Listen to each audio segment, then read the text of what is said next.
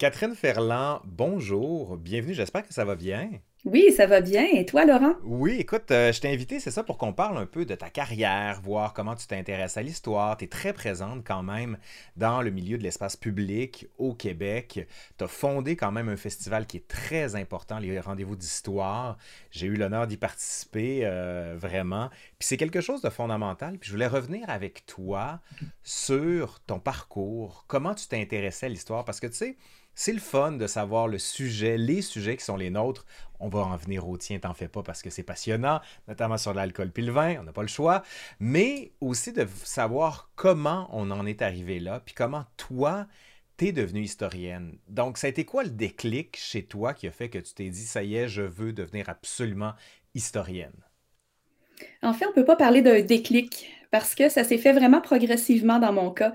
Euh, écoute, ça fait longtemps, euh, même toute petite, euh, je m'intéressais à l'idée de, de, temps qui passe. c'est en regardant les films de Sissi que j'ai réalisé que les gens s'étaient pas toujours habillés comme je les connaissais dans les années 80 quand j'étais jeune. les vêtements, les attitudes, les comportements, ça a été ma première prise de conscience. Donc, vraiment très, très jeune de cette notion-là d'évolution finalement temporelle des, des choses, des gens, des situations. Puis, ben, c'était toujours resté comme un peu latent, je te dirais.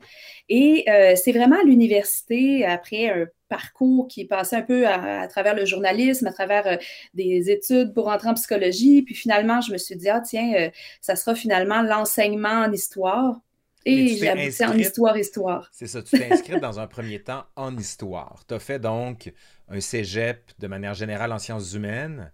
Puis tu t'es dit, je vais aller en histoire. Mais pourquoi en histoire puis pas ailleurs? Parce que là, tu m'as parlé de journalisme. Oui. Pourquoi est-ce que c'est l'histoire que tu as choisi? Parce qu'on s'entend qu'il n'y a pas d'usine d'historiens, comme on dit souvent, qui reste d'ouvrir. Donc. Euh, ah, ah, effectivement, c'est une bonne question. Écoute, euh, peut-être parce que je me suis rendu compte que j'aimais interroger les gens. Le, petit côté journalistique qui est là, mais euh, c'est tellement plus facile d'interroger des documents, puis peut-être des, des, gens décédés depuis très, très longtemps.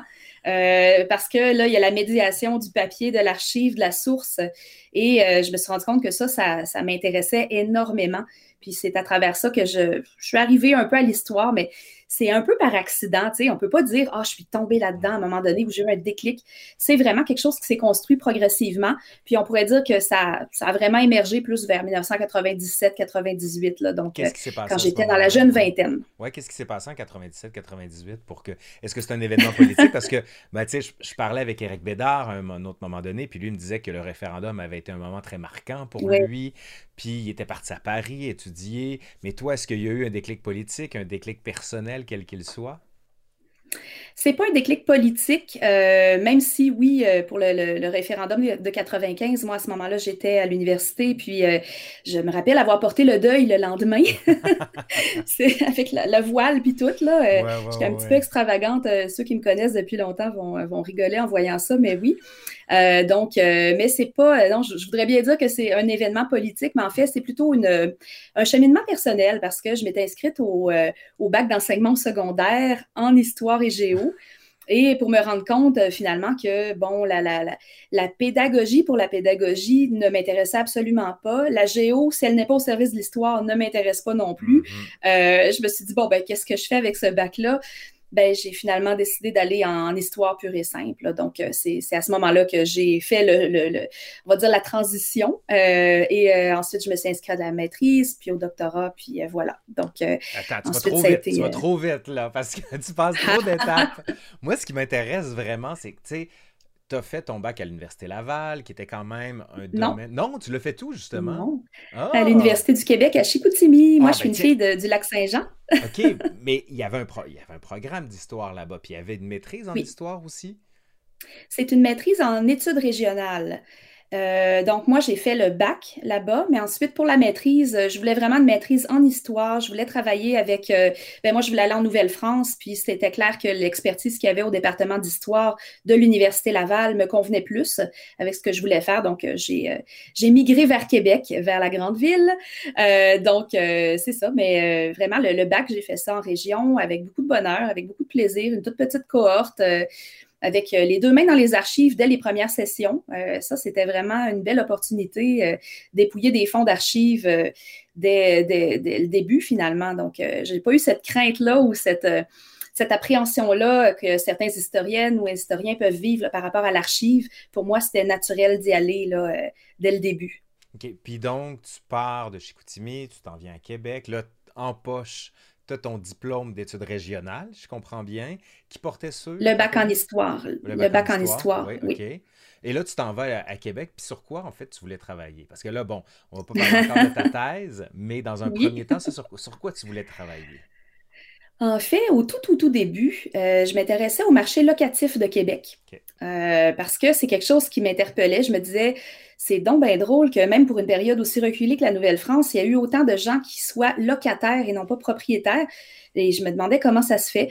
Donc, euh, au fil de mes petites recherches, euh, je me suis rendu compte que finalement, il y a quelqu'un qui l'avait traité avant moi et très bien, l'historien Yvon Deloge. ça, c'est affreux parce que, tu sais, quand on commence à travailler en histoire, on, se dit, ah, ça y est, je l'ai, mon idée. Puis là, tu commences à, entrer en contact avec l'historiographie, puis tu dis, oh, OK, il y a beaucoup de gens qui ont travaillé en histoire. Puis là, tu trouves sur un sujet, puis tu dis, OK, mais là, ça veut-tu dire que moi, je vais devoir absolument me trouver un sujet que personne n'a travaillé? Puis là, on se rend compte mm. que oui. Donc, c'est beaucoup plus de travail. Donc, Yvon Della, je l'avais traité. Oui, il a travaillé beaucoup aussi sur le commerce, l'industrie. Euh, oui, c'est ça. Très grandes études, justement, Yvon tu as raison. Ah oui, oui, puis euh, un historien fantastique qui maîtrise l'art de la série aussi, parce que c'est pas évident de, de, travailler avec des longues séries documentaires, tu le sais. Donc, euh, euh, c'est quelqu'un qui m'a beaucoup inspiré finalement. Mais surtout, en m'intéressant au marché locatif, je me suis rendu compte, ah ben tiens, des cabaretières, ce sont des femmes qui sont très actives aussi dans le marché locatif à Québec à l'époque de la Nouvelle-France. Puis là, je me suis dit, bon, qui sont-elles? Que font-elles? Que vendent-elles, c'est quoi les alcools, les boissons, puis qui est leur clientèle, puis là, c'est là que ça a parti en vrille.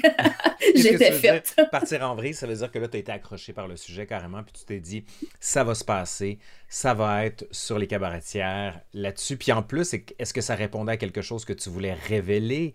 Parce qu'on s'entend qu'il y a souvent des tendances en histoire, en, histoire, en historiographie, puis on assistait fin des années 90, début 2000 à la montée justement de, des études féministes, disons-le comme ça, avec la place des femmes qui avait été un peu laissée de côté les années 70, où là, tu as une grande montée des études féministes, une, baisse, disons-le, dans les années 80, début 90, puis là, ça revient. Est-ce que c'est là-dedans que tu t'inscrivais carrément? Non. la réponse courte est non. c'est intéressant parce que des fois, on se rend pas compte qu'on est, euh, on est porté par une vague, puis d'autres fois, on sait pas du tout ce qu'on fait, mais on se dit, ah, finalement, ah, peut-être. Uh-huh.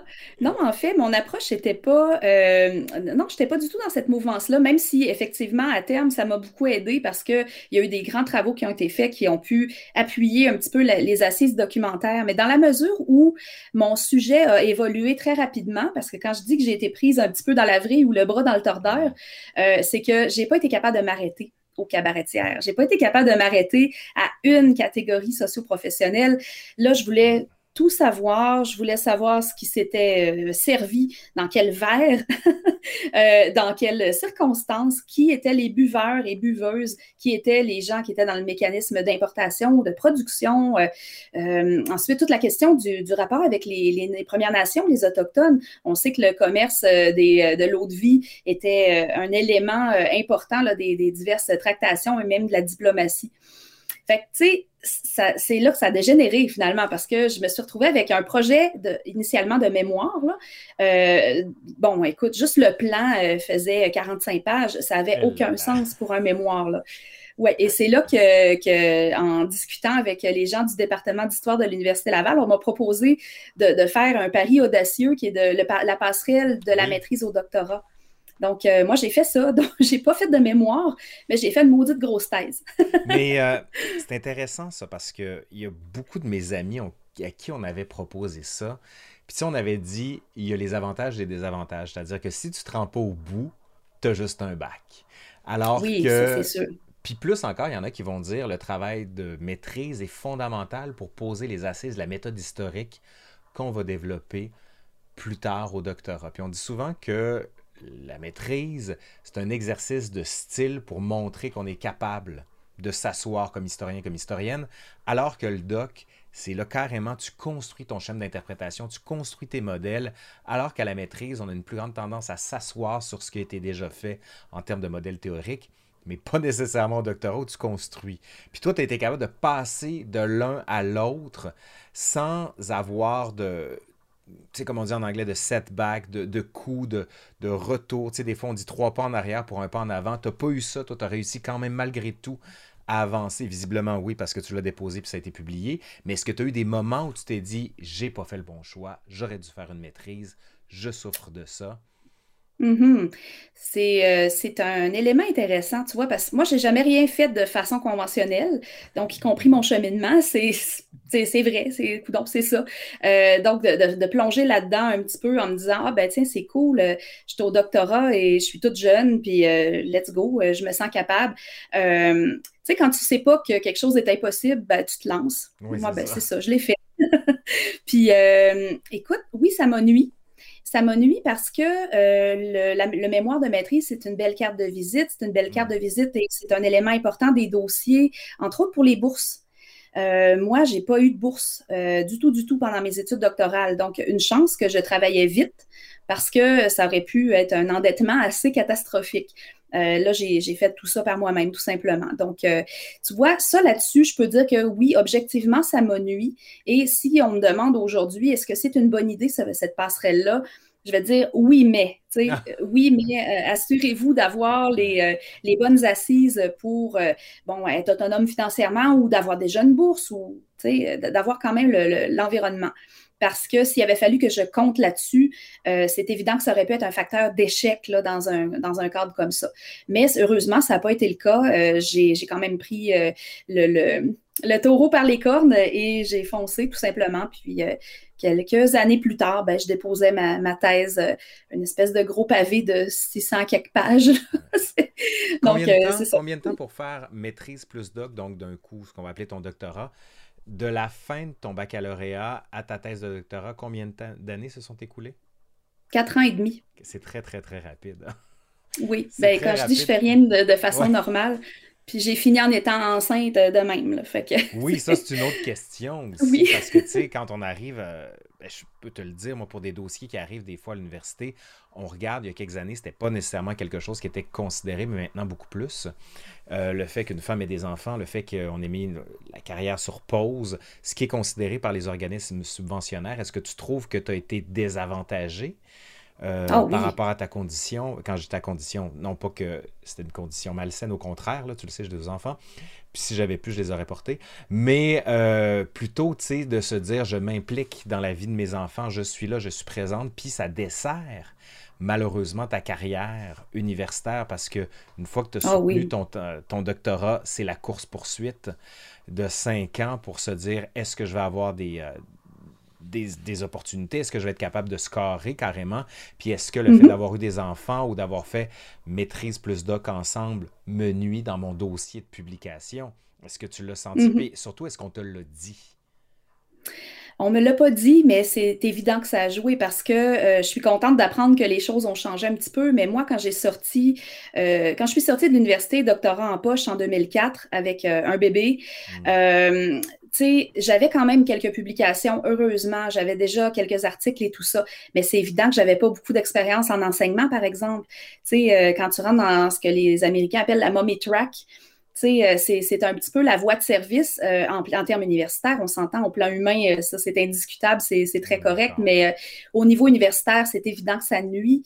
Euh, alors, si aujourd'hui c'est différent, je, je suis contente pour mes jeunes collègues, mais moi, c'est évident que ça m'a desservi. Là. Tu euh, tu peux pas demander à une personne qui a 24 ans, un bébé qui vient de finir son doctorat, d'avoir autant d'expérience en enseignement que le jeune collègue de 25-26 ans euh, qui, Qui qui n'a vient de finir lui aussi. Ben, c'est ça, Ouais. tu sais. Puis, je veux dire, ça, c'est pas revanchard, là, ce que je dis là, mais c'est un fait. Et quand, euh, moi, ce, que, ce qui me, ce qui m'indignait un petit peu, c'est qu'on on prétendait au niveau de certains départements qu'on avait une approche, euh, bon, tu sais, quand ils disent à, à terme, euh, euh, en termes égal, on va favoriser les candidatures féminines. OK, mais outre le vœu pieux, quels étaient concrètement les, les quelques dispositifs qui auraient pu être mis en place? Il n'y en avait pas du tout. tu sais, c'est- Ça restait un vœu pieux. Hmm. Fait que, tu sais, j'ai mal vécu avec ça pendant quelques années. Maintenant, j'en suis bien correct, là. Je veux dire, c'est pas, euh, c'est pas quelque chose qui m'achale maintenant, mais, tu sais, ça reste que je considère que c'est c'est quelque chose qui m'a nui, oui, comme, euh, comme parcours universitaire qui était bien parti, euh, qui était prometteur, ben, effectivement. Mais c'est pas grave. C'est difficile dans la vie de d'universitaire. On n'a comme pas d'école pour ça. Ce que je veux dire par là, c'est que on nous fait miroiter l'idée selon laquelle on va soutenir notre thèse de doctorat, à la suite de quoi ça va bien se passer, on va avoir des charges de cours, puis tranquillement on va gagner notre grade. Puis même les collègues autour de nous, puis même notre famille nous dit ben, pourquoi tu n'as pas de poste Puis là, il faut leur expliquer que c'est plus compliqué que ça, que c'est un alignement de ben planète qui ne dépend pas de nous. Tu peux être la personne la plus compétente au Québec dans ton domaine, mais s'il n'y a pas de poste qui s'ouvre dans ton domaine ou dans ta spécialisation, ou pire encore, s'il y a quelque chose qui ouvre dans une université, mais malheureusement, il y a déjà quelqu'un qui ressemble à ton profil dans cette université-là, ils vont pas t'engager parce qu'ils vont se dire ben, on va pas doubler les postes, on va aller sur quelque chose d'autre. Puis il y en a beaucoup qui sont laissés de côté comme ça. Puis d'un autre côté, tu en as qui sont des très très bons chercheurs, mais des profs ordinaires, on va pas se le mm-hmm. cacher, qui ont de la difficulté à s'exprimer, mais qui sont tellement bons qui des fois passent. Puis ça, ça nuit à une université parce que ça prend des années à former un prof pour qu'il soit capable de rendre sa matière. Puis tu sais, de plus en plus, tu as certaines universités qui disent on va essayer de laisser de côté un peu moins la recherche, mais la recherche, c'est ce qui définit par excellence l'université. C'est très complexe comme, euh, comme élément. Tu sais, moi, il y a un élément que je trouve qui aurait été le fun à avoir au Québec. C'est une espèce de CNRS où tu as des mm-hmm. chercheurs qui, eux, dont la fonction, c'est de faire des recherches. Ils n'ont pas nécessairement d'enseignement à faire, mais ils ne font que de la recherche. Puis il y a des gens qui se seraient beaucoup plus épanouis. Parce que tu le vois, tu as des collègues qui arrivent, qui donnent des cours, puis les étudiants sortent de là échevelés, fatigués, plus capables. Puis même pour le collègue, c'est une torture pour tout le monde. Parce que notre système n'est pas conçu pour mettre de l'avant nécessairement les bons pédagogues ou euh, mm-hmm. des chercheurs qui sont très très bons, mais comme je te dis, qui ne l'ont pas, tout simplement. Fait que ça, comment tu réagissais par rapport à ça, toi, par rapport à ta famille, par rapport à ton contexte, quand tu disais, ben là, j'ai eu ma thèse, ça s'est super bien passé, j'ai des super bonnes évaluations, je vais être publié dans une super bonne maison d'édition, Septentrion, puis malgré ça, tu n'arrives pas à passer la marche ultime. Comment mm-hmm. ça, s'est passé de ton côté? Comment tu l'as vécu? Comment tu l'as intériorisé? Comment tu l'as extériorisé? Tu sais, c'est cette espèce de conflit qui, à travers lequel la majorité des thésards passent, parce que de toute façon, c'est une crise de vie que de faire une thèse. Là. oui, c'est un parcours du combattant. Euh, peut-être parce que j'étais tellement occupée euh, par tout ce que j'avais à faire, j'ai pas eu le temps vraiment de m'attarder à mes états d'âme. Je ne euh, je suis pas quelqu'un qui fait beaucoup d'introspection à ce niveau-là. moi, je suis dans l'action tout le temps, tout le temps, tout le temps. j'ai eu mes trois enfants très rapprochés. Donc, une à la fin de ma thèse, un pendant mon postdoc, puis une pendant mon premier emploi comme professionnel. Donc, tu sais, j'avais pas le temps vraiment. Oui, à peu près, on pourrait dire ça. Euh, une chance, je me suis arrêtée là, j'ai continué d'évoluer, mais sinon, j'aurais une, très grosse maison en ce moment avec beaucoup d'enfants dedans. Euh, donc, euh, non, mais sans blague, je te dirais, moi, au début, j'étais un petit peu fâchée qu'à l'université, on ne nous ait pas outillé mieux que ça pour la vie réelle. Je trouve et je continue de penser qu'il y avait une sorte de tabou qui planait autour de l'après-doctorat. Tu sais, euh, je ne sais pas si tu l'as vécu comme moi, on a fini pas mal dans les mêmes temps, mais euh, tu sais, c'était presque tabou que d'aborder la question de qu'est-ce que tu vas faire après parce que implicitement et parfois explicitement, tu fais un dox pour être prof. Oui. Euh, comme si dans l'écosystème, il n'y avait rien d'autre. Mais c'est de la reproduction sociale aussi, tu sais. Oui, ben oui. Le monde dans lequel eux ont été formés, nos profs à nous, nos maîtres à nous, c'est un écosystème qui faisait, comme tu le dis, on va vous faire, vous allez devenir prof. Puis il n'y avait comme pas d'autre issue que celle-là. Aujourd'hui, on va en venir là, mais j'ai des étudiants euh, un peu partout au Québec qui, eux, se disent Moi, je fais mon doc, mais je sais que je ne vais pas être prof. C'est comme s'ils avaient vu le nombre de personnes qui s'étaient cassées les dents là-dedans je pense que tu es une des personnes qui malheureusement en a fait partie, mais qui a réussi à se réinventer. Je suis désolé, je déteste le terme, surtout avec ce qui se passe en ce moment, mais qui a réussi à se réinventer puis à, offrir quelque chose d'autre. Mais c'est vrai que on nous, on nous outille pas du tout. Écoute, moi, j'ai fait mon doc en France, puis même, on nous disait en France, faut pas que vous publiez, vous n'êtes pas encore un historien. Donc, attendez d'être un historien. Puis là, je voyais tous mes collègues au Québec qui, eux, publiaient, puis allaient dans les colloques, puis moi, je le faisais, je me faisais mal voir par les gens en France. Là, ça a changé un peu depuis. Puis c'est comme mm-hmm. si, non, non, non, là, c'est de la mortification. Vous apprenez à baisser, puis à courber le dos, puis quand vous, vous allez devenir un peu plus, d'ici 20-30 ans, 20-30 ans, quand je vais avoir 40 ans, là, vous allez pouvoir exister. Tu sais, il y, a vraiment cette culture-là très forte, puis beaucoup de nos profs, parce que bon, moi aussi, j'ai travaillé à l'Université Laval, ont été marqués par le modèle français, puis mm-hmm. l'importaient carrément, puis ne pas penser que tu peux avoir une carrière en dehors de l'université. Donc toi, c'est là-dessus que tu as été confronté après ton doc. Ben oui, tu sais, c'est de s'inventer une activité professionnelle pour laquelle il n'y a pas vraiment de, de, voie toute tracée. Tu sais, quand tu empruntes la voie professorale, que tu as cette chance-là, parce qu'il faut le dire, comme on parlait de spécialisation tout à l'heure, mais ce que les gens réalisent peut-être pas tout le temps, c'est qu'effectivement, on est un peu comme les médecins spécialistes. On a une spécialité pour laquelle il y a peut-être un poste par deux ans qui ouvre à grandeur du Québec et de l'Ontario francophone. Je veux dire, si toi, pour des raisons familiales, tu peux pas trop te déplacer, ben déjà, tu es bloqué. Qu'est-ce que tu fais? Tu attends 15 euh, ans que le, professeur parte à la retraite pour que tu prennes sa place. Ça n'a juste pas de sens. Donc, euh, oui, c'est. Tu sais, je trouvais ça dommage qu'on nous outille pas. Maintenant, je sais que ça a changé beaucoup au sein des départements. Euh, moi-même, j'ai fait du mentorat à l'Université Laval auprès de jeunes étudiantes pour, tu sais, leur donner un petit peu un aperçu de ce que peut être une activité hors du cadre universitaire, tout en maintenant des belles collaborations à l'université. C'est possible de, de, très, très bien vivre maintenant en dehors de ce cercle-là. Puis, c'est c'est un petit peu ça, là, de mon, combat personnel, c'est de montrer qu'il y a une voie hors de l'université, puis un après-doctorat tout à fait décent et possible, puis euh, on peut bien en vivre et, avoir beaucoup de plaisir aussi. Oui, puis tu sais, même, tu parles du doctorat, même des gens qui ont une maîtrise, qui euh, se disent, j'ai peut-être pas envie de faire un doc parce que, ben oui. tu sais, c'est des étudiants qui, des fois, comme tu dis, il faut avoir une bourse. Moi, j'ai eu des bourses seulement à la, à la fin de mon doctorat. Les, la première année et demie, j'ai pas eu une bourse. Puis si je ne l'avais pas, au moment où je l'ai obtenu, probablement, je me serais dit, OK, c'est beau, là, je laisse tomber, j'ai plus une scène, il faut que j'éclaire faillite. Puis il y a ça, c'est la fonction économique qui est très importante. Puis quand tu n'as plus une scène pour continuer au doctorat, qu'est-ce que tu fais? C'est surtout mm. ça. Puis je trouve en effet qu'on nous outille pas. On nous dit tout simplement, faites votre travail de recherche, c'est le plus important. Après, on verra. Mais le on verra, c'est parce que c'est de l'argent à un moment donné. Puis, ben oui.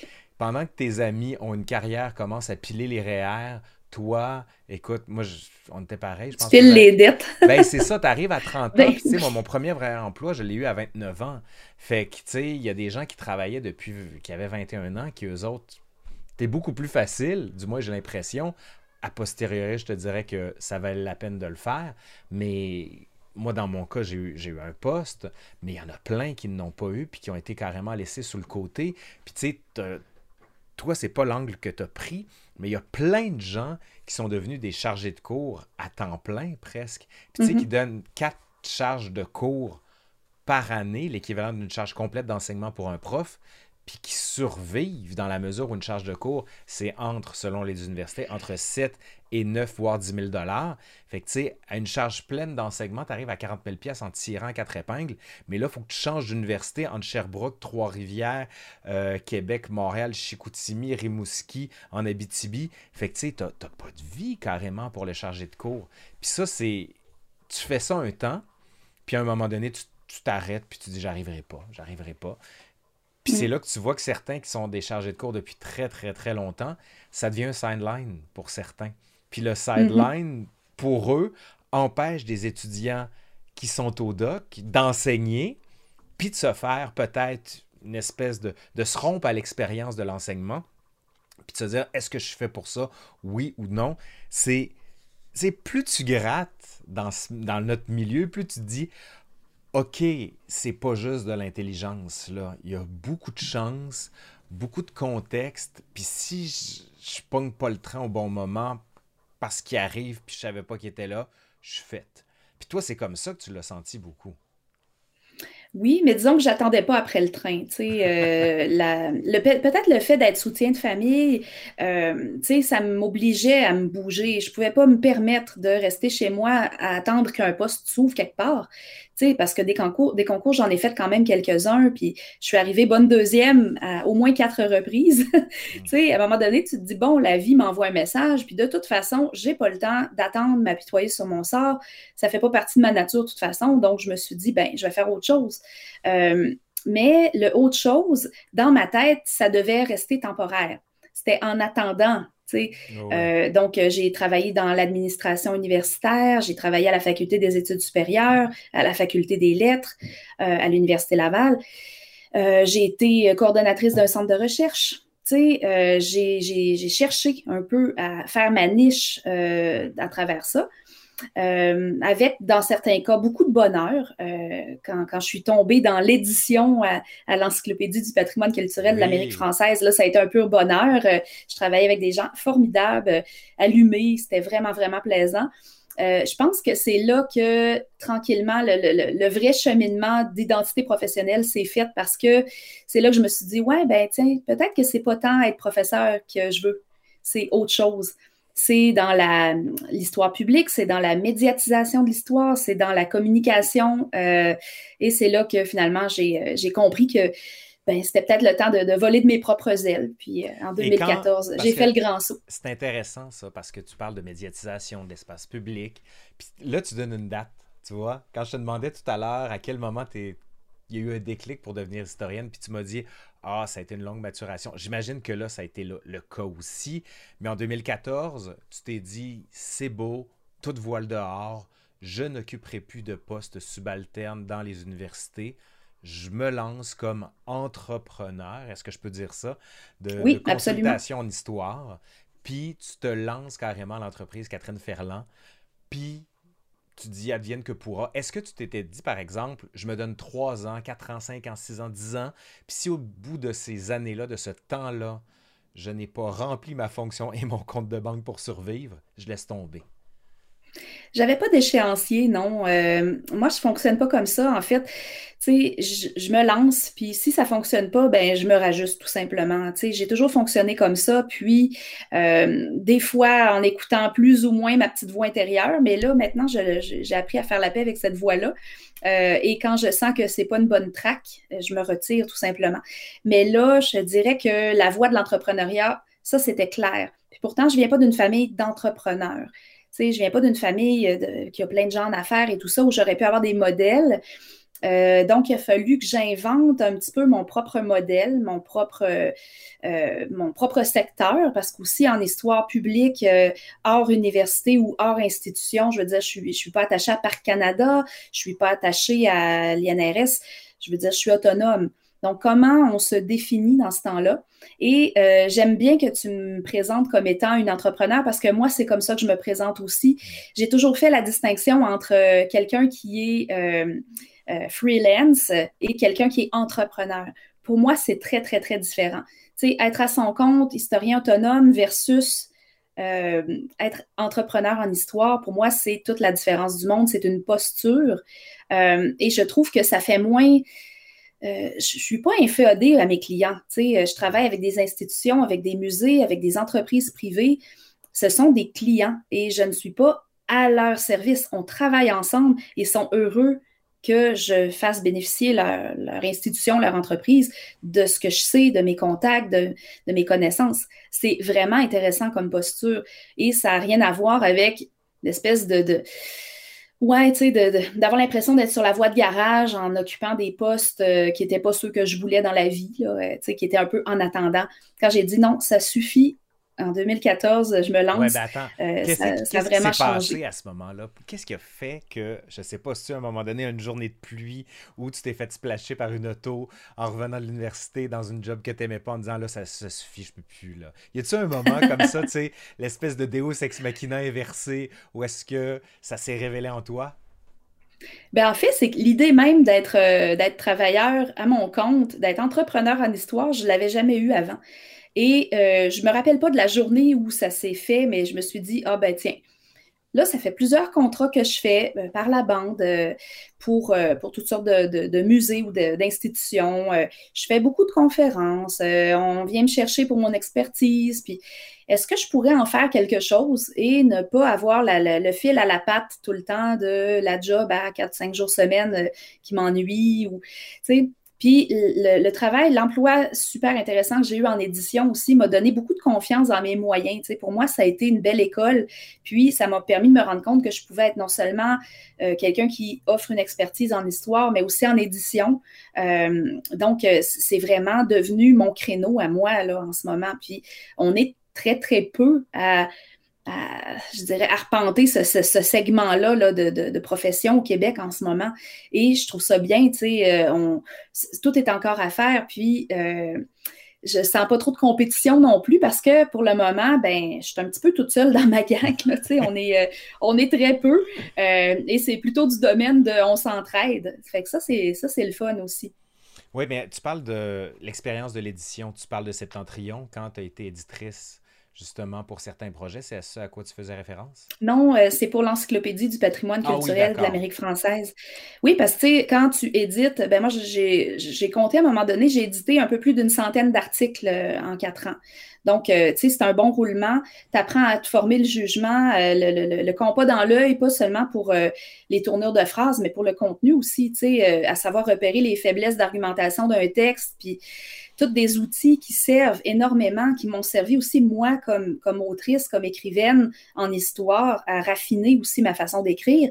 Euh, tout ça, c'est vraiment euh, affûté avec, euh, avec cette expérience-là. Et c'est par la suite que j'ai commencé à faire des mandats chez Septentrion, auprès de l'Université Laval aussi, et pour toutes sortes de clients. C'est, c'est, comme un, tout finalement. Puis maintenant, je ne me verrais pas renoncer autant à l'histoire qu'à l'édition parce que ça fait partie de ce que je fais là maintenant. Donc, en fait, tu pourrais pas t'imaginer faire autre chose, si je comprends. Non. Peut-être la politique, mais ça même, je suis pas sûre. C'est vraiment. Euh, non, j'aime trop ce que je fais en ce moment. Je suis vraiment, euh, tu sais, quand les gens disent euh, être sur son X, là, moi j'ai vraiment l'impression d'avoir trouvé sur la, la, grande carte au trésor l'endroit où je dois être. Là, je suis dessus, là, mais 100%. C'est du gros bonheur. Est-ce que tu trouves que la formation que tu as suivie t'a préparé à ce que tu fais en ce moment? Oui et non. Alors, oui, pourquoi, non, pourquoi? Ben, quand tu parles de formation, en fait, moi, j'aurais envie de te dire, j'ai pas le choix de puiser aussi dans mes toutes premières études de cégep quand euh, j'étudiais pour aller en psychologie et quand j'étudiais pour aller en journalisme. Et euh, je, suivais des cours de, littérature. Puis, tu sais, j'avais tout ce, côté-là. Moi, en fait, j'ai un deck en lettres euh, et pas en sciences humaines. Donc, je suis plutôt passée par cette filière-là. Euh, et je pense que ce que je fais maintenant, ben, c'est comme un petit peu la conjonction de tout ça, parce que dans mon travail, il y a une dimension indéniablement qui relève du journalisme. Ma façon d'enquêter, la façon de travailler mes sources, la façon d'aborder un texte, que ce soit du point de vue de l'historienne ou de l'écrivaine ou de l'éditrice, euh, elle, est conditionnée par toute cette somme d'expériences-là que j'ai eue. Euh, la dimension psychologique aussi, de toujours essayer de comprendre le pourquoi. Tu sais, euh, pourquoi ça, c'est là? Qu'est-ce qui se passe avec cet, élément-là? Donc, ça, ça me sert beaucoup. La formation universitaire en histoire, elle, n'aurait pas suffi à me construire ce, bagage-là d'outils dont, dont je me sers en ce moment. C'est pour ça que je dis, mon, mon, fameux coffre à outils, ben, il, commence beaucoup plus tôt que le simple parcours universitaire en histoire comme tel. OK. OK, c'est intéressant ça. Puis si tu avais à rajouter quelque chose à la formation en histoire, en ce moment, ce serait quoi? Bien, euh, là, ce qu'on m'a dit, parce que je peux aller vérifier par moi-même, mais je sais qu'il y a beaucoup plus de cours de, bon, euh, d'intégration professionnelle, d'entrepreneuriat même, euh, dans, plusieurs départements d'histoire ou de sciences historiques au Québec en ce moment. il y a même des universités qui en font une quasi-spécialité. Je trouve ça formidable et je me dis, là, c'est sûr que c'est c'est la, meilleure manière, je pense, de former des historiennes et des historiens publics qui vont avoir quelque chose d'intelligent à dire, qui vont avoir les moyens de le faire.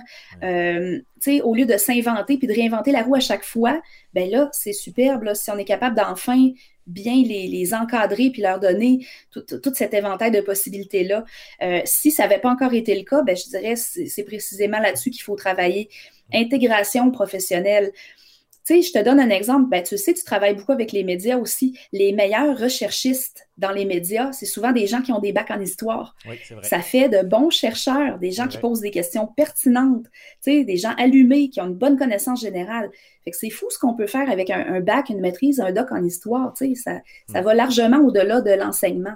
C'est vrai, hein, mais tu as raison d'insister là-dessus parce qu'on dirait qu'il y a une espèce de, de sur le fait de rendre nos connaissances capitalisante. Ce que je veux dire par là, c'est comme si de dire vous allez pouvoir gagner votre vie avec ce que vous faites, que c'était de faire une insulte à Clio, la, la déesse de, mhm. l'histoire, qui, elle... Ben, c'est le syndrome de l'artiste. Hein? Oui, c'est ça. C'est comme si on ne doit pas gagner de l'argent pour ce qu'on fait, puis on doit subir les autres, puis on doit offrir notre connaissance à tous puis surtout ne rien demander en échange. il y a beaucoup de judéo-chrétiens là-dessus aussi, là. mais c'est vrai qu'on on doit, on a beaucoup de difficultés par rapport à ça. Puis le fait qu'on ne parle jamais d'argent aussi à l'université, on ne mm-hmm. dit pas si vous donnez une conférence, combien vous pouvez charger? Si vous faites un mandat de recherche, combien vous pouvez charger? Puis comme la plupart ne sont pas membres de l'UNEC ou encore de la SARTEC ou euh, de tout autre organisme qui permet de régir justement les tarifs, ben, on n'a aucune idée. Donc souvent, écoute, moi je te dis ça, pendant longtemps, j'acceptais juste une bouteille de vin pour une conférence que je donnais, une conférence d'une heure et demie originale sur un sujet. Puis je me oh, que correct, ça me fait plaisir. Puis tu sais, ça m'avait fait rire aussi à un moment donné, parce que bon, ceux qui ne le suivent pas, là, mais tu avais créé un groupe sur les historiens dans l'espace public. Un moment, je me souviens plus c'était quoi le titre. Puis il y avait tout un, un, message sur les gens qui vous disent on va vous donner une conférence, ça va vous faire de la belle visibilité. Ça, ça t'avait mis en maudit. Pour pas dire davantage. J'aimerais ça t'entendre là-dessus. Laurent, parle-moi pas là-dessus. Mais non, au contraire.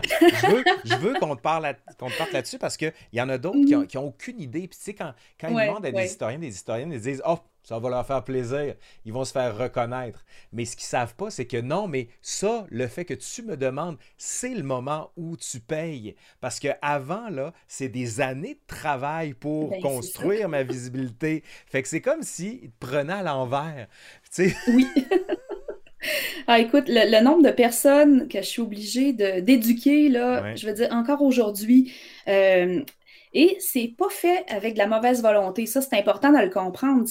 Ça m'est arrivé une fois de me faire approcher par euh, un groupe, là, puis eux autres, je savais qu'ils s'essayaient, mais c'était gros comme le bras, d'avoir une conférence gratuite. Mais sais, la plupart du temps, c'est de la mauvaise euh, connaissance de, c'est quoi être historienne ou historien. Puis la fameuse question de la visibilité, puis de ça va te faire une expérience. Je veux dire, quand tu as 20 ans, 25 ans, tu achètes un peu ça parce que tu te dis, ouais, tout est à construire dans mon CV. Mais passer la mi-vingtaine, ça devient franchement moins intéressant. Puis, euh, tu sais, euh, on le dit à propos des artistes, puis moi, j'ai plein d'amis artistes. Je veux dire, c'est pas vrai que tu peux vivre avec seulement de la reconnaissance puis de la notoriété. Tu sais, il faut que ça se monnaie à quelque part. Euh, les gens dans le domaine du droit n'ont aucun scrupule à facturer au, euh, à la minute près. Comment ça se fait que nous, après euh, plus de 15 ans passés à l'université, dans certains cas, on accepte de travailler gratuit ou pour une bouteille de vin ou pour 100 pièces ben C'est inacceptable. Mais pourquoi, selon toi, pourquoi est-ce qu'on a autant de difficultés à charger pour ce qu'on offre? Pourquoi? Parce qu'on n'est pas éduqué à le faire à l'université. Tu sais, euh, il y a beaucoup la question de. Ben, on, y va un peu par l'exemple. Je veux dire, on, est avec des professeurs, puis pour les professeurs, ben, de, parler dans l'espace public fait un peu partie de leur mandat, ça fait un peu partie de la tâche. Hein. Euh, alors que quand tu es étudiant, ben, les seuls moments où tu as l'occasion de parler en public, c'est dans des colloques où tu payes pour être là. Ça, c'est, je veux dire, fait, la, la, relation est complètement inversée. Là. Tu payes pour aller parler de ton sujet, puis te faire connaître, puis bâtir ton CV. C'est vrai. c'est sûr que quand tu arrives, ben oui, puis là, tu arrives avec la, la, la, bibliothèque locale ou la société d'histoire ou de généalogie qui t'invite pour faire une conférence. Hey, on va te donner un beau 125 Tu es là, youpi, je veux dire, comme si c'était une fortune puis qu'on te faisait une fleur, alors que c'est rien, tu sais. Euh, c'est ça, puis pourtant, ça, ça n'est pas dit. Euh, ça fait partie de ce tabou-là qu'il y a encore aujourd'hui à l'université. Euh, et là, je trouve que de plus en plus, je vois des colloques étudiants qui prévoient une séance sur comment négocier un contrat en histoire. Là, je fais OK, ça c'est un bon indice mm. qu'il y a un éveil qui se passe, que les étudiants commencent à se dire Ouais, c'est quelque chose qu'on pour lequel on ne trouve pas de réponse. Puis à un moment donné, euh, c'est bien de, les donner, de les offrir ces réponses-là. Et euh, je pense qu'il y a de l'espoir de ce côté-là. Mais je crois que les départements de sciences historiques, les départements d'histoire et, de sciences humaines en général auraient intérêt à mieux outiller leurs étudiants. Parce que dans le domaine des sciences, sciences, euh, ils, se font, ils se font encadrer sur ces choses-là. Qu'est-ce que tu vas demander, même en tant qu'étudiant en, génie? stagiaire en génie, tu as le droit de charger. Comment ça se fait qu'en sciences humaines, on n'est pas capable d'avoir ces conversations-là claires? Puis moi, ça me ramène à, en tout cas une idée que j'ai depuis longtemps, c'est la création d'un ordre professionnel pour les historiens. Peut-être pas un ordre au sens ordre comme le Collège des médecins, mais au moins un regroupement où on aurait une sorte d'équivalence, parce que tu as des gens qui ont un bac en histoire, mais une, feuille de route hallucinante comme chercheur qu'est-ce que ces gens-là peuvent faire? À quoi ils peuvent prétendre? Tu as des gens qui font un doctorat en histoire, mais après ça, qui, finalement, ils prennent une autre voie. Ben, est-ce qu'ils sont encore historiens? Est-ce que ça se monnaie pareil? Tu sais, toutes ces équivalences-là, pour le moment, on n'a aucune réponse. Il faut jouer à l'oreille constamment. Puis, euh, même pour les gens du public, je pense que ça serait intéressant d'avoir ce genre de d'organes un peu fédérateurs de la profession puis de l'écosystème pour mettre un peu d'ordre là-dedans, pour faire le ménage puis donner un petit peu les bases. Là, Parce que tu trouves. Euh, comme l'UNEC le fait pour les écrivains. Est-ce que tu trouves qu'il y a des gens qui s'arrogent le titre d'historien, d'historienne impunément alors qu'ils ne le sont pas? Bien, ça, ça renvoie à la question de qu'est-ce qu'un historien? Oui. Tu sais, c'est ça. Je veux dire, il y a des gens qui s'autoproclament historiens après un retour aux études. Euh, tu sais, il y a des gens qui ont fait une carrière dans un tout autre domaine, puis euh, une fois retraités, décident d'entreprendre des études en histoire. Euh, j'ai vu de ces cas-là, je veux dire, après deux sessions, ils se déclarent historiens. Tu es au bac, tu as deux sessions de fête et tu es historien. Attends un petit peu, est-ce qu'on peut se parler? Tu sais, euh, puis, je, reprends l'exemple, il y a des gens qui ont un bac ou une maîtrise, mais qui travaillent là-dedans depuis 30 ans, puis qui ont une expertise absolument respectable. Est-ce qu'ils sont moins historiens qu'une personne qui a un postdoc? Tu sais, tout est, question de valeur. Tu sais, il y a des gens qui enseignent, qui sont moins dans la recherche. On en parlait tout à l'heure en, début d'entrevue. Tu sais, euh, as des gens qui sont moins à l'aise pour enseigner, qui vont faire de bons chercheurs, qui vont avoir un dossier de publication, tu sais, ça d'épais. T'en as d'autres qui vont plutôt être du côté de l'enseignement, mais ce mm. sont nos passeurs de, de, passion puis de mémoire, puis de, tu sais, c'est eux qui forment les historiens qui sont aussi importants. Qui est plus historien là-dedans? La définition même, elle est floue en ce moment, Laurent, ça n'a pas de rapport. C'est comme si on avait un degré de pureté à atteindre, puis quand tu faisais pas assez de recherche, tout d'un coup, tu perdais ta, ta fonction d'historien, puis il faut que tu publies trois articles par année, sinon tu n'es plus dans le coup. Tu sais, le publish or perish, c'est beaucoup publish ça. or perish. J'ai pas l'impression que moi, c'est pour créer de la substance, mais pour exclure plus qu'autre mm. chose. Parce que, écoute, moi, je me souviendrai toujours de cette phrase de Louise Deschênes qui disait Dans notre carrière, on fait trois livres. Trois livres. Tu peux en publier 10, 12, ça c'est moi qui rajoute, là, 10, 12, mais au final, il va t'en rester 3. Tu sais, début de mm-hmm. carrière, mi de carrière, fin de carrière.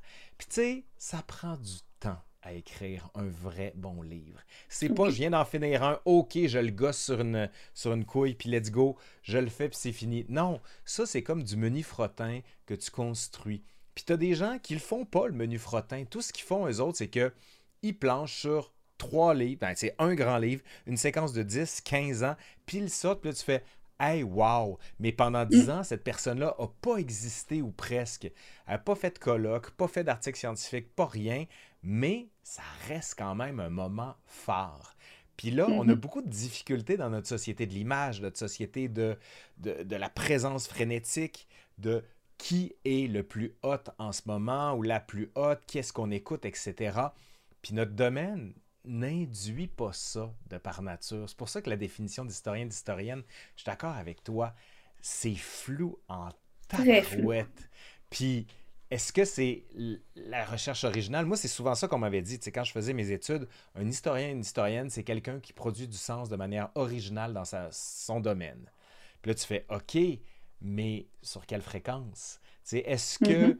un livre en histoire peut te permettre de vivre pendant combien de temps? C'est comme si tu avais prescription pendant 15 ans sur ton titre d'historien, à la suite de quoi, si tu republies plus, tu es déchu de ton titre d'historien? C'est complexe quand même, cette affaire-là. Oui.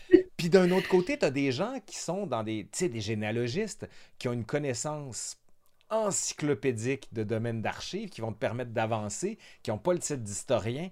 C'est, écoute, je ne sais pas si l'ordre professionnel permettrait de faire le ménage dans tout ça plus qu'il n'exclurait des gens. Puis c'est là que ça devient problématique aussi dans notre domaine parce que on se définit des fois parce qu'on est, mais d'autres fois contre les autres. Oui c'est vrai. Ça, c'est la grande difficulté de se dire, nous, puis tu sais, en histoire, je sais pas si toi c'était comme ça, moi, quand on m'a enseigné, on m'expliquait que l'histoire, c'était la grande science, de laquelle étaient mm-hmm. sorties des sciences minuscules, comme la sociologie, l'anthropologie, les sciences politiques. Mais en fait, c'était toutes des gens qui faisaient de l'histoire de manière différente. Alors que nous, on était la science maîtresse. C'est ça. C'est comme ça qu'on nous la présentait. Fait que c'est. Tu sais au début, tu as, des grandes certitudes quand tu sors de ton bac parce qu'on t'a comme. Euh, on t'a donné de la moulée de certitude.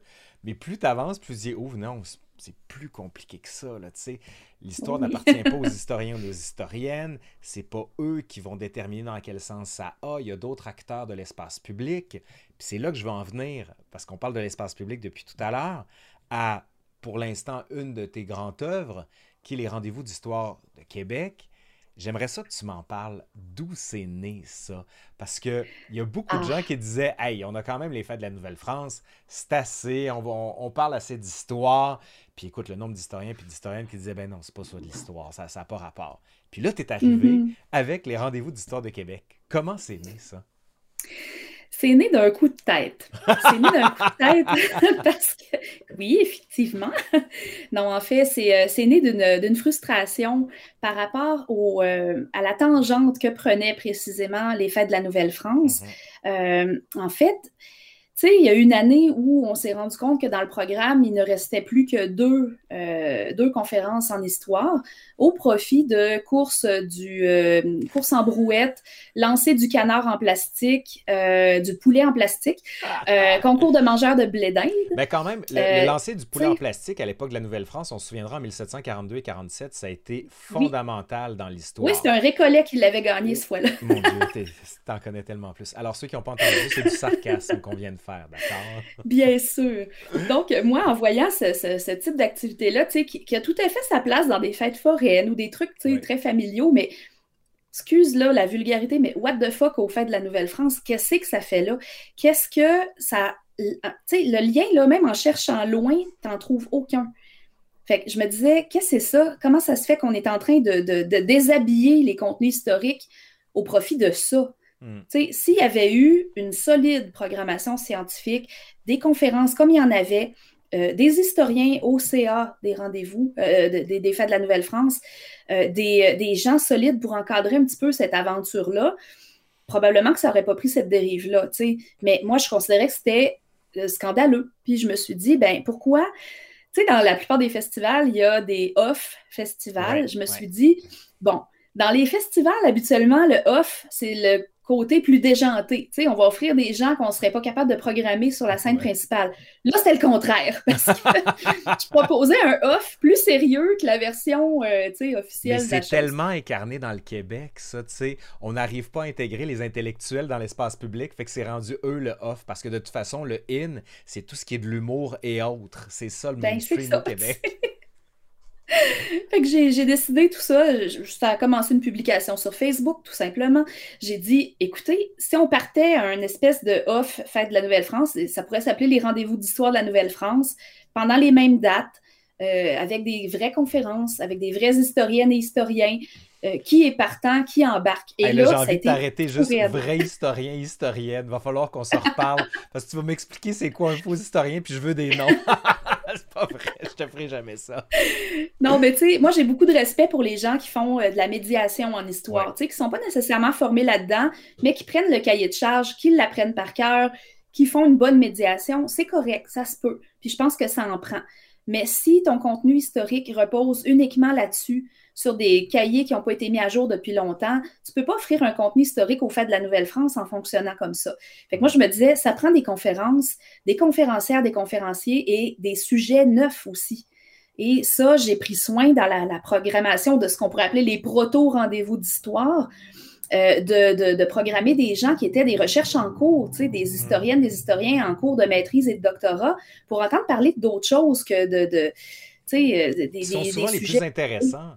C'est ça qui est ben, affreux. Moi, quand j'allais dans les colloques... Comme Louise Lennett, c'est du bonbon ce qu'elle fait. C'est hallucinant, c'est super le fun. Mm. moi, c'est ce côté-là que je voulais aller chercher. Là. Je, je voulais qu'on qu'on renouvelle un petit peu. Écoute, ça a été fou raide. On, était dans une, euh, une microbrasserie. Euh, au départ, on devait occuper un tout petit coin, une vingtaine de places assises. Finalement, ils ont ouvert la deuxième section et la fenêtre qui donnait sur la rue, qui est une fenêtre basse, elle était ouverte. On était en plein été, on était au mois d'août. Les gens du dehors s'accotaient une fesse là, pour écouter en dedans ce qui se passait. Je veux dire, c'était complètement fou le succès qu'on a eu avec ces, ces premiers rendez-vous-là. Là, je me suis dit, bon, je pense qu'on on, a notre réponse. Les gens, ils en veulent des contenus historiques. C'est pas vrai que c'est le parent pauvre du divertissement. Ça n'a pas rapport. Il faut mettre l'histoire au centre de la chose. Donc, euh, c'est ça qui m'a amené à, à créer les rendez-vous.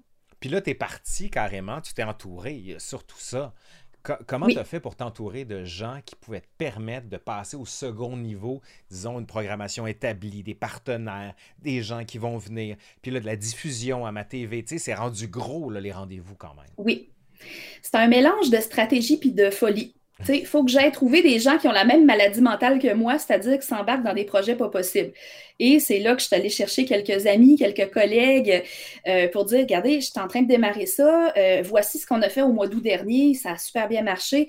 Et là, c'est le temps de structurer ça, de transformer ce qui était des rendez-vous d'histoire de la Nouvelle-France en rendez-vous d'histoire de Québec pour parler d'histoire du Québec, de la francophonie. Est-ce que ça vous tente?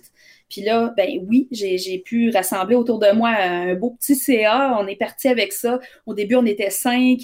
Ça a grossi à six. On est rendu dix. Euh, vraiment une belle équipe. Puis de ne pas avoir juste des historiens non plus, d'avoir des gens d'autres horizons euh, qui, viennent du numérique, qui viennent de l'édition, euh, qui viennent du milieu des affaires, des sciences, du droit, de la comptabilité même. Sais, on, essaie d'avoir une, équipe polyvalente. Puis là, ben, c'est rendu ce que c'est rendu. Ben, c'est intéressant parce que tu sais, ça faisait plusieurs années que les gens, les Québécois qui allaient en France au rendez-vous d'histoire de Blois, se disaient, pour ceux qui ne le savent pas, Blois, c'est une ville où pendant une semaine environ, un peu moins, bat au rythme de l'histoire, des conférences partout, dans tous les lieux. Les gens affluent vraiment. Puis on se disait... La ville double de population. c'est fou. Québec, fou. Quand Québec va doubler de population, on va s'en reparler rendu là pour les rendez-vous d'histoire. Ça serait bien quand même. Mais c'est là où je voulais m'en venir. Est-ce que les rendez-vous d'histoire de Blois ont été une, une influence pour toi? Puis ah surtout l'autre, pourquoi pas organiser quelque chose en collaboration, tu sais, comme les francophonies, où est-ce qu'on échange entre La Rochelle et Montréal? Pourquoi pas faire des échanges entre Blois et Québec sur des rendez-vous d'histoire? Vous nous envoyez des conférenciers, on vous en envoie en délégation comme ça pour que les deux événements montent. Ben oui. Ben, c'est déjà prévu, c'est déjà au programme. On a déjà des contacts d'établis il y a deux ans, deux, ans, trois ans, trois ans. Euh, on était allé une petite délégation à Blois rencontrer le maire, rencontrer euh, l'équipe aussi responsable du développement international, du tourisme aussi, parce qu'on est dans la Loire, là, Blois, une petite ville sur la Loire. Euh, donc, tout cet aspect-là pour essayer de mousser l'aspect histoire, patrimoine, sais, ville-château à ville-château. Je veux dire, euh, c'est pas un château de la Loire à Québec, mais quand même, on peut, on peut travailler autour de ça. Puis oui, des échanges d'historiens.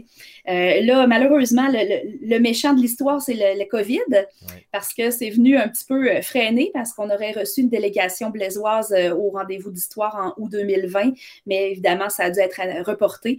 Ça sera vraisemblablement pas pour cette année non plus. Donc, euh, probablement 2022, mais ça nous laisse le temps de déployer encore, puis euh, on sera encore plus près là, pour euh, attendre pour notre cinquième anniversaire des rendez-vous. oui, ben c'est ça. Mais oui, c'est dans le collimateur. On dit souvent que c'est les cinq ans qui prédéterminent, comme un restaurant, tu sais, les cinq premières années, ça, tout le monde est capable de le faire, mais après ça, de s'inscrire dans la durée. Ça, c'est la première question. Puis la deuxième, c'est as-tu été en contact avec les fêtes de la Nouvelle-France depuis? OK. Par quoi je commence? Ben, la première question. La, question oui, la, durabilité. Oui. Ben, moi, je n'ai pas créé les rendez-vous. Euh, si, c'est né sur un coup de tête, le développement, lui, n'est pas du tout laissé au hasard. On a vraiment une, planification stratégique. On a vraiment une vision pour les rendez-vous. Euh, avec mon équipe, c'est très, très clair que ce qu'on est, en ce qu'on est en train de mettre en place, on a beaucoup, beaucoup d'ambition pour les rendez-vous d'histoire de Québec et euh, ça fait juste commencer. Donc, euh, ça, c'est clair. Euh, on le travaille vraiment avec une perspective de longue durée. Et moi, je pense que dans pas très longtemps, ça va être considéré comme un grand événement de la région de la capitale nationale, au même titre que d'autres rendez-vous, d'autres festivals, d'autres manifestations. Et je pense qu'on a un créneau absolument unique à Québec. Tu sais, là, euh, je ne veux pas rentrer dans un speech trop publicitaire, mais ah, je pense que c'est quand même ça. Tu sais, Québec, c'est une ville UNESCO doublement. Tu sais, c'est le, statut de ville UNESCO euh, depuis 1985 à cause des remparts du, patrimoine bâti. C'est une ville de littérature UNESCO aussi. On a toute une, frange d'écrivains. De, de, littérateurs jeunesse, de, de, BDistes aussi qui travaillent et qui créent des contenus. Et il y en a beaucoup en histoire aussi. Tout le terreau est là. Je ne comprends pas qu'on n'ait pas un festival d'histoire digne de ce nom qui soit né avant que je décide d'en faire un. Euh, c'est pour ça que je suis contente. Je pense que ça répondait à un besoin. J'avais envie qu'il y en ait un. Je me suis dit, on va en faire un et ça fonctionne, puis maintenant, on le développe. Fait que ça, c'est le côté euh, longévité puis vision. Là, ça, c'est sûr qu'on l'a, puis je pense que toutes les, tous les paramètres sont là, tous les atouts sont présents pour que ça se déploie. Tu sais, juste l'année passée, en mode numérique, euh, pendant la, les, diffusions initiales des quatre jours, les quatre jours des rendez-vous, euh, on a frôlé le 10 000 visionnements eh Puis dans les jours après, parce que les contenus sont restés en ligne, ben, ça, a décuplé. Là. Je veux près de 10 000 visionnements, c'est, c'est énorme. Puis surtout, ça nous a permis de rayonner un peu partout. Le, le, numérique, en nous forçant à aller là, la COVID a un petit peu euh, accéléré quelque chose qu'on se devait d'explorer de toute façon. Et euh, ça nous a amené encore plus rapidement à ce qu'on espérait, c'est-à-dire de décupler notre auditoire. Puis là, bien évidemment, pour 2021, on a de grands projets par rapport à ça. Là, on, a, on arrive moins en réaction, on va être plus structuré. Fait que ça, c'est formidable. Ton autre question portait sur les, liens entre les. Oui, les rendez-vous d'histoire de Québec. On va quand même rappeler que tu l'as fait un peu pour répondre au manque d'histoire dans les fêtes de la Nouvelle-France. Il, y, en a beaucoup qui l'avaient critiqué. Hein. Ça, c'était assez classique dans le devoir. tu retrouvais plein de lettres en disant Ben voyons, comme si on retrouvait telle affaire, puis telle affaire, puis telle affaire. C'était peut-être, euh, même sur Facebook à un moment donné, c'était rendu à qu'est-ce qu'il y a de vrai dans les fêtes de la Nouvelle-France. Du moins, ça, c'était entre mm-hmm. historiens et historiennes. C'est les jokes qu'on se fait nous. Mais là, toi, tu es parti avec ton tes trucs. Visiblement, le début du branding des rendez-vous d'histoire, c'était le off différent. On offre quelque chose de plus, de plus, de contenu finalement. On offre du contenu historique. Eux, est-ce qu'ils vous ont dit à un moment donné, ben là, ça suffit, là, euh, on va vous intégrer? Est-ce qu'il y a eu des tentatives des fêtes de la Nouvelle-France ou est-ce qu'il y a eu des liens qui ont été faits? Ben, l'année même, euh, quand les gens des Fêtes de la Nouvelle-France ont eu vent de ce qui était en train de se préparer, puis en même temps, parce que moi, j'ai eu un petit peu ce front-là de dire je l'offre carrément comme un off, donc les mêmes dates. Par contre, j'avais pris soin de ne pas programmer mes conférences en même temps que les quelques conférences qui restaient dans leur programmation. Ben, je me suis dit, mon point, c'est qu'on parle plus d'histoire. Je ne vais pas concurrencer des contenus en histoire. Mais tu sais, concurrencer les concours de brouette, ça, j'avais aucun scrupule. Ça, ça allait très, je vivais très bien avec ça. Mais j'avoue qu'à un moment donné, j'ai eu un drôle de téléphone de leur organisation qui me disait que mes, mes interventions dans les médias, parce que j'ai, j'ai, bon, il y a eu un article dans Le Soleil et tout ça, euh, riposte scientifique au fait de la Nouvelle-France. Puis là, j'avais un téléphone un petit peu, euh, un petit peu larmoyant qui disait que je faisais de la pépine à leurs bénévoles. Là, j'ai fait bon, OK, on veut m'amener sur ce terrain-là, euh, euh, fair, enough. Euh, moi, je fais mes affaires, puis ils, m'ont dit aussi, vous nuisez beaucoup à notre crédibilité. J'ai répondu, ben, vous n'aviez pas besoin de moi pour faire ça, vous vous êtes très, très bien occupé. Mais tu sais, ceci étant dit, je pense que c'est des scientifique, scientifique. Crédibilité scientifique. Parce que le reste, on n'a pas à agir là-dessus. Non, c'est ça. Puis tu sais, je pense que ce sont de très bons organisateurs de festivals ils, le font très bien. Je veux dire, la logistique que ça prend pour monter de toutes pièces un village et d'animer de, tout ça, puis euh, ah bon, parade des géants, puis c'est beaucoup de logistique. Puis ça, je peux pas ne pas avoir de respect pour ça. Je trouve qu'ils font un beau travail. Mais le contenu solide, scientifique, d'histoire, de patrimoine, il était pas là. Il était pas là. Je veux dire, ils n'avaient pas besoin de moi pour se tirer dans le pied là-dessus. C'était vrai, c'était des faits.